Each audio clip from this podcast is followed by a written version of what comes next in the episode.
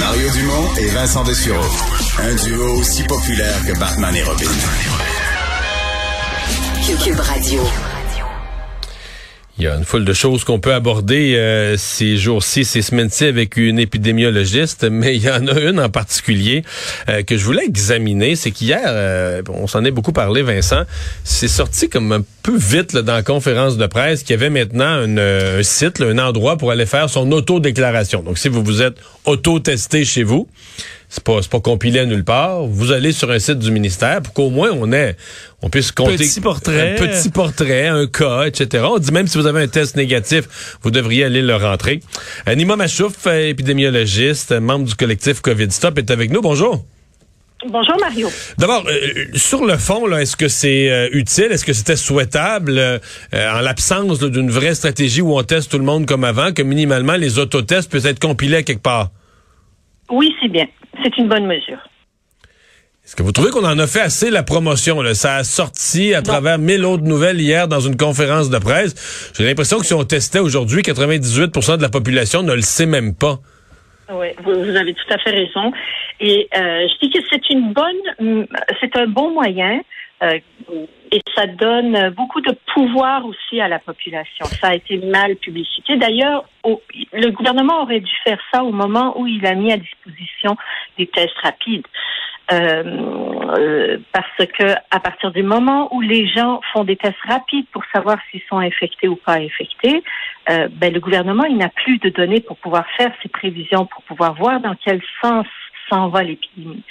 Euh, ils auraient dû le faire à ce moment-là, mais ils l'ont pas fait à ce moment-là.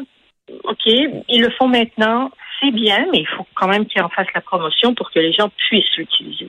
Parce que moi, je l'ai utilisé. C'est bon? Parce Ouais. que ça donne un certain nombre d'informations. On sait Ouais. que c'est pas parfait, mais c'est mieux que de ne rien avoir parce que pour l'instant, le gouvernement, à part les PCR qui sont faits dans les centres de santé, il n'a aucune information sur ce qui se passe. Donc c'est mieux d'avoir même euh, ne serait-ce qu'une information parcellaire. Parce que le site est assez bien fait. Moi, je l'ai fait hier. C'était mon cas. là. Moi, j'étais testé positif durant le temps des fêtes. Il n'y avait plus moyen d'aller passer un test PCR. Et c'est, j'ai trouvé ça vraiment efficace. là. Ça a été très rapide. Peut-être une minute, une minute et demie, c'était fait. Mais j'ai vraiment le sentiment qu'il y a toute une campagne de publicité, d'information, d'encouragement à la population à aller se, aller s'inscrire. Les tests PCR, le, fait qu'on n'a plus aujourd'hui un portrait global, quand le gouvernement du Québec a fait ça, bon, on disait qu'on manquait de, manquait de réactifs, on manquait carrément de matériel pour faire les tests PCR, où on était un peu limite. Euh, mais je regardais, mettons, depuis quelques jours, je regarde ça en France, ils sont à plus de 400 000 cas par jour. C'est complètement sauté comme nombre de cas, mais ils les comptent quand même. Ils- puis les États-Unis ont eu des journées à un million de cas, puis ils les testent, puis ils les comptent quand même. Est-ce que le Québec, puis il une couple d'autres provinces qui font ça, mais est-ce que le Québec est en manquement ou est-ce que est-ce qu'on est en avance sur les autres ou on est juste incompétent de ne plus tester tout le monde puis d'avoir un vrai chiffre pour suivre le nombre de cas? Je ne sais pas par rapport aux autres euh, si on est pire ou on est on est dans la moyenne, mais de toute façon, ça marchait pas au Québec. À partir du moment où il faut faire quatre heures de fil Ouais, pour non, aller se ça. faire tester, ça veut dire que ça marche pas. Et donc, il y a beaucoup de gens, il y a beaucoup de gens qui retournaient chez eux là, euh, quand il au froid, au froid quand les gens voyaient une grande Ben oui. file dehors, euh, les gens Ben se oui. gelaient pas là. Ben oui.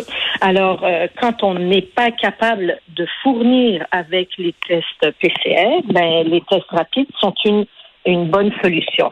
Hum, Une bonne solution pour quoi? Une bonne solution pour briser cette fameuse chaîne de transmission. Parce que quand on a on fait un test rapide, si on est positif, ça veut dire qu'on est infecté et on est surtout dans la période où on transmet beaucoup. On a beaucoup de virus dans notre nez ou notre gorge et donc on en a pour en transmettre. Et si euh, si on se met à l'écart à ce moment-là, ben on évite de, de répandre nos virus euh, et de les donner aux autres. Si on est négatif, soit c'est parce qu'on n'est pas infecté par la COVID, soit parce qu'on est infecté, mais on n'a pas assez de virus pour pouvoir transmettre aux autres.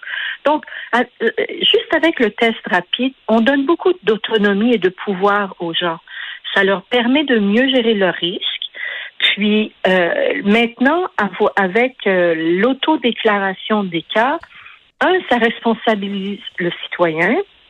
Et deux, ça nous permet aussi d'aider le gouvernement à prendre des meilleures décisions. Le fait que toi, tu sais que tu peux participer activement, juste en faisant quatre clics sur ton téléphone ou ton ordinateur, en, donnant de l'information au gouvernement. Ben là, ici, moi, je me suis fait tester et je suis négatif. Ou moi, je me suis fait tester et je suis positif. Euh, ça donne déjà une information qui peut aider le gouvernement. Elle n'est pas complète, on le sait, ils le savent. Mais au moins, c'est le minimum qu'on peut faire. Alors, ça donne un sentiment de pouvoir aussi euh, aux gens. On est en train de faire quelque chose pour essayer de régler le problème. Ah, donc, sur tous les plans, c'est positif. Hmm. Dans les... Et on est déjà, et Mario, on est déjà habitué à en faire là. On fait des tests de ah, grossesse ben à la maison, on mesure la tension artérielle maintenant à la maison, des choses que avant c'était juste le système médical qui faisait. On mesure la glycémie maintenant à la maison. On est beaucoup plus autonome qu'avant et euh, probablement parce que la technologie nous le permet plus, donc on peut donner de l'autonomie aux gens. Ça, ça enlève de la pression sur le système de santé aussi, et, et euh, c'est ça. Ça nous fait participer aussi au, à l'effort de guerre. Je veux vous entendre plus largement sur la, la situation sanitaire actuelle, euh, l'espèce de d'étau qui se resserre sur le gouvernement entre la colère, l'impatience des gens qui voudraient que toute la vie reprenne. En même temps, ça s'améliore pas dans les hôpitaux. Ça s'améliore certainement pas au rythme où le gouvernement l'espérait. Ça baisse de quelques cas par jour à peine. Puis c'est un peu plate, mais c'est d'abord les décès. C'est une grande partie des sorties d'hôpitaux qui font qu'on a un petit peu moins euh, que la veille à l'hôpital, parce qu'il y a eu des décès. Euh, qu'est-ce que est-ce qu'on fait la bonne chose à l'heure actuelle? Est-ce qu'on est euh, trop imprudent? Ou est-ce qu'on au contraire, est-ce qu'on vous pensez vous êtes optimiste, vous pensez que ça va partir, c'est une question de jour, puis ça va partir en, s'améliorant la, situation dans les hôpitaux? Ça va pas du tout s'améliorer bientôt, surtout parce que maintenant que les écoles sont ouvertes où tout le monde est en présence, euh, les, cas vont, vont juste augmenter. Surtout parce qu'on a ouvert les écoles sans sans se préoccuper de la question. Ben, ils ont mis des capteurs de CO2, mais euh, on n'offre pas de solution pour, OK, une fois que le, capteur de CO2, il montre qu'on est rendu à 2000 dans la classe, on fait quoi? Les profs sont ben, pas ce que, ce que, ouais, ce que répondre, c'est quand, quand une école, quand une classe, pardon, va être, euh, va être à problème d'une façon soutenue, elle aura un appareil, C'est, semble-t-il que c'est ça la politique. Bon, euh, à, quelle, à quelle vitesse on verra, là? C'est ça, c'est pas bon. Alors, c'est sûr que les cas vont continuer à augmenter, euh, mais avec Omicron, la transmission a éclaté complètement. On a 50 fois plus de cas qu'avant, mais les, le fardeau de la maladie a baissé euh, parce que on, on, premièrement, on l'attrape plus jeune. Euh, parce qu'on est plus vacciné, on développe moins de complications, on protège bien les personnes âgées. Il y a, beaucoup de mesures de sécurité dans les CHSLD, on en prend soin. Euh, et le, la proportion de personnes qui décèdent de la COVID a grandement diminué. On décède 150 fois moins que pendant notre première vague. Cependant, c'est quand même beaucoup de décès. Étant donné que le nombre de personnes qui s'infectent, étant donné qu'il est extrêmement grand, même s'il y a une toute petite proportion qui en décède, ça fait quand même beaucoup de monde. On est rendu à quoi? À 80, 90 personnes par jour. Puis on se dit que ces gens-là, c'est des gens très malades. Mais pour la chronique que j'ai écrite dans le journal ce matin, j'ai fait la recherche hier sur le mois de janvier. Puis essentiellement, en tout cas, dans la dernière semaine, les trois quarts des gens qui sont décédés, c'est des personnes qui étaient soit dans une résidence pour personnes âgées autonomes ou carrément dans leur maison. Donc, c'est pas des gens qui étaient à l'agonie. Et si on est dans une résidence personne autonome ou si on est chez soi, ça veut pas dire qu'on a une santé parfaite. On peut avoir des maladies ou on peut être porteur de certaines faiblesses de santé qu'on a accumulées, surtout avec l'âge. On accumule, comme on dit, les bobos. C'est pas des gens qui ont des problèmes de santé. Mais quand même, ils vivaient dans leur maison, ils vivaient dans une résidence pour personnes autonomes. Donc, c'est des gens qu'on perd, là, qui n'étaient pas supposés décéder dans, à ce moment-ci.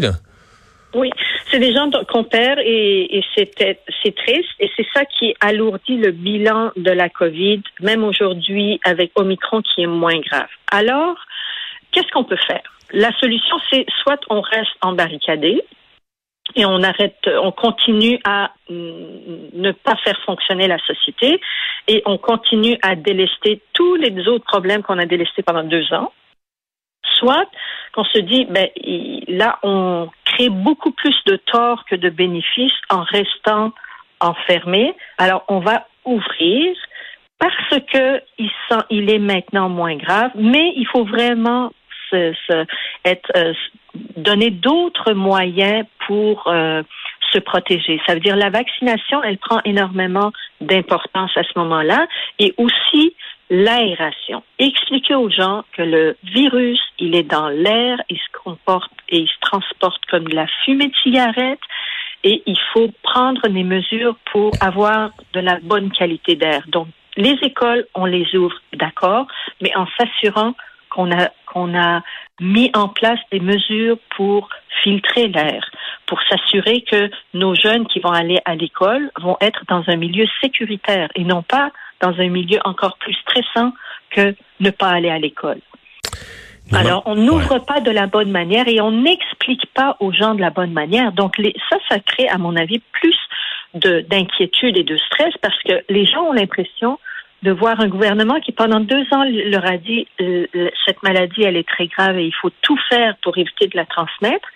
Et maintenant il ouvre tout et il n'explique pas aux gens que bon la donne a changé, le virus a changé, les complications ont changé, on est mieux protégé à cause du vaccin et on va s'occuper de la qualité de l'air parce que c'est là-dedans, c'est comme ça que le virus se, se propage. Et juste en expliquant ça, on va arrêter de gaspiller notre énergie à se laver les mains. Je dis pas que laver les mains, c'est mauvais, mais dans les centres de vaccination, on lave encore les chaises.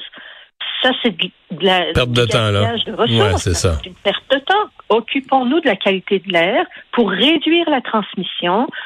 Donnons-nous des vaccins pour augmenter, améliorer notre système euh, immunitaire. Et après ça, ben, à un moment donné, il va falloir qu'on reprenne un peu la vie pour s'occuper maintenant de tous ceux qu'on a délestés pendant deux ans. Nima Machouf, merci beaucoup d'avoir été là. Au revoir. Merci Marie.